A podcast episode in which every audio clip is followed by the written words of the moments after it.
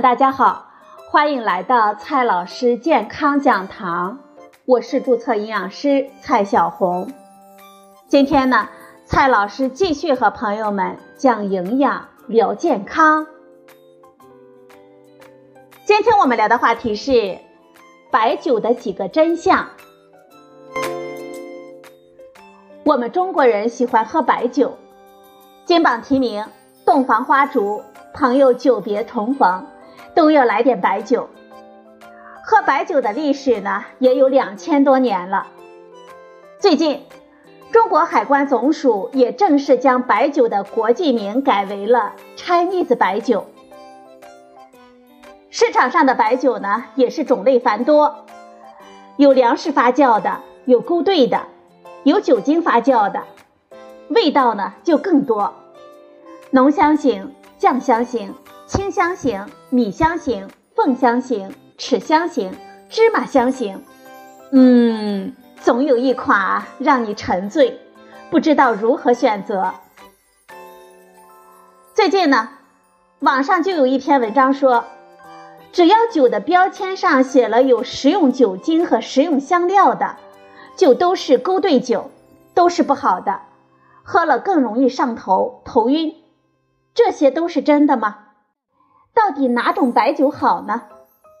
今天呢，我们就跟大家聊一聊白酒。首先呢，先来看一下白酒的第一个真相。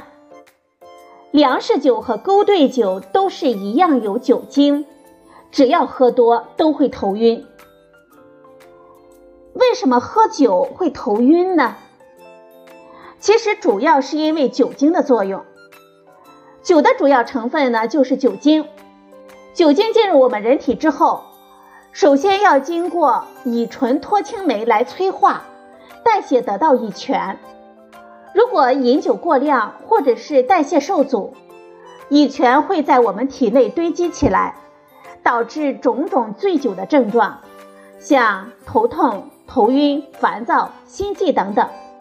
在随后的分解过程当中，乙醛会被进一步的代谢为乙酸，这个时候呢，我们之前的不适症状才会慢慢的得到缓解。如果我们摄入的酒精过量，来不及代谢，酒精还会对我们的中枢神经系统产生抑制作用，可能会出现循环系统、呼吸系统、消化系统的功能紊乱，严重的时候就需要送医治疗了。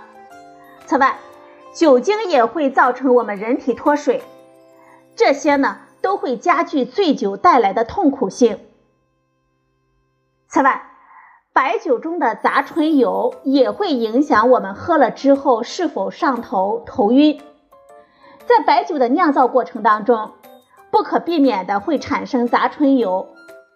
杂醇油包括正丙醇、异丙醇、正丁醇、异丁醇、正五醇、中五醇等等。杂醇油具有一定的毒性，含量过高的时候就会使我们头痛、头晕等等。研究发现，杂醇油在小区发酵的粮食酒中普遍比较高，我们喝的时候更容易上头。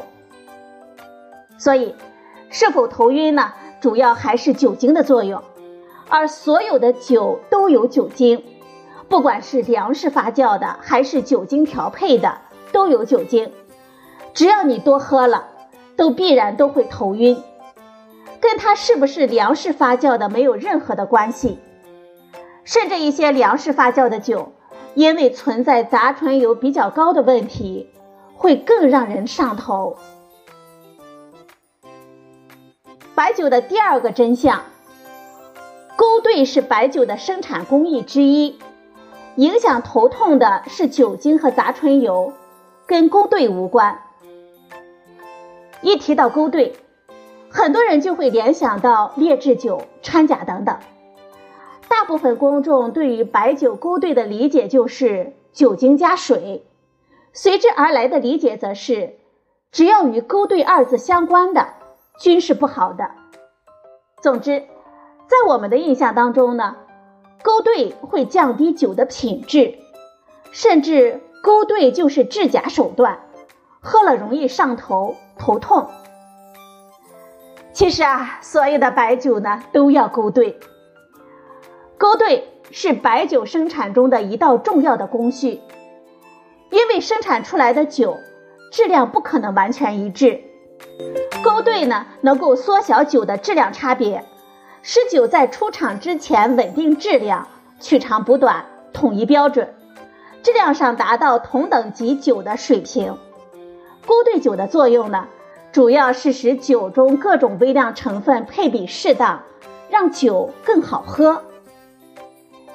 根据我国标准，按照工艺，白酒分为固态法白酒、液态法白酒和固液法白酒三种。勾兑或者是勾调，都是白酒生产过程当中重要的工艺过程。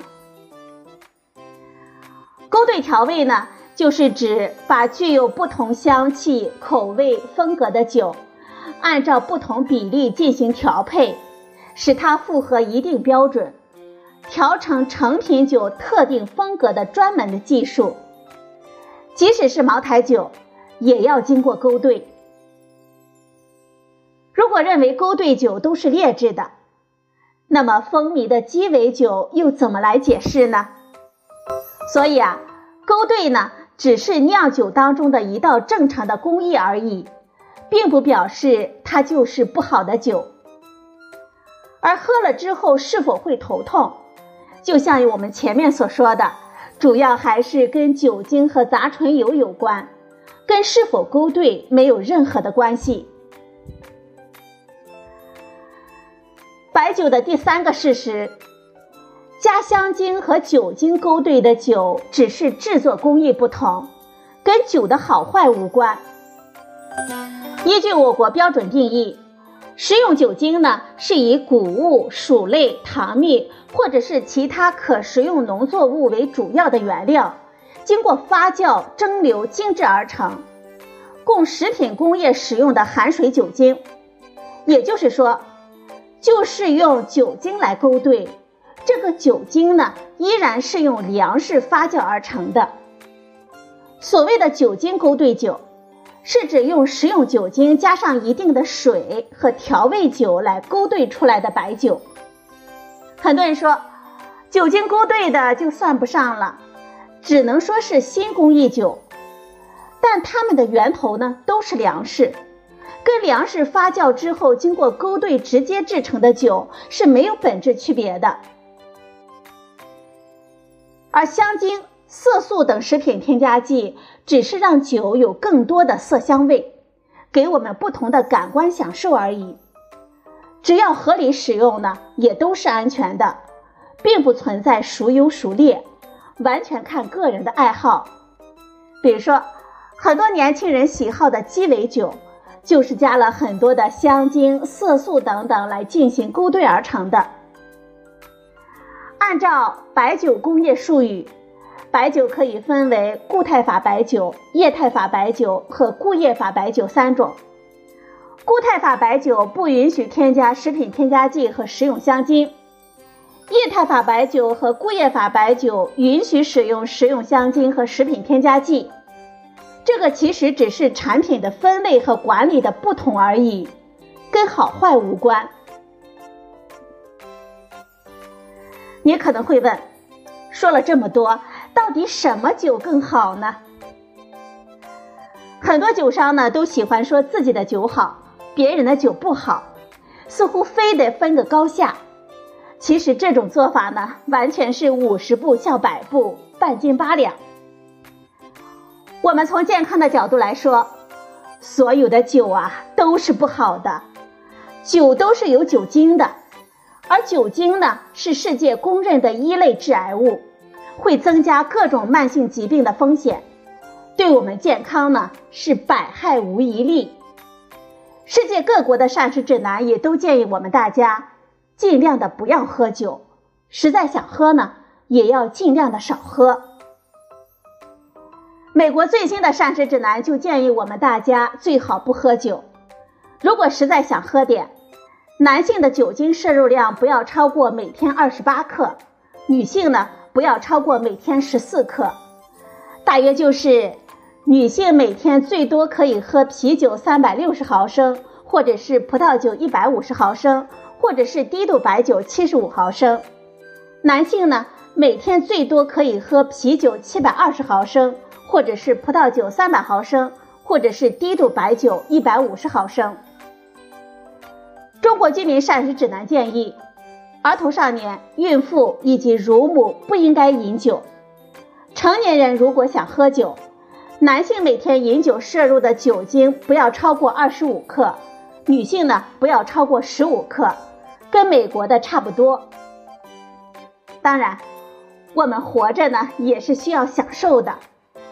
如果大家觉得这个风险自己可以接受，偶尔喝一喝也完全是可以的。那么我们在选择的时候，就完全看我们个人的喜好以及经济能力了。不论是酒精勾兑的，还是粮食发酵的，这源头呢都是粮食发酵。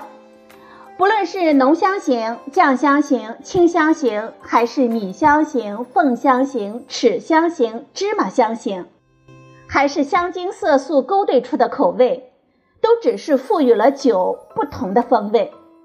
我们消费者呢，完全可以喜欢哪个买哪一个，也不存在说哪个就一定更好喝。正所谓啊，萝卜白菜啊，各有所爱。这些不同的口味的酒，也都有自己忠实的粉丝，反倒是酒商们强行将白酒分个高低优劣，在不同的饮酒爱好者看来啊，都是很可笑的事情。这背后呢，都是利益罢了。好了，朋友们，今天的节目呢就到这里，谢谢您的收听，我们明天再会。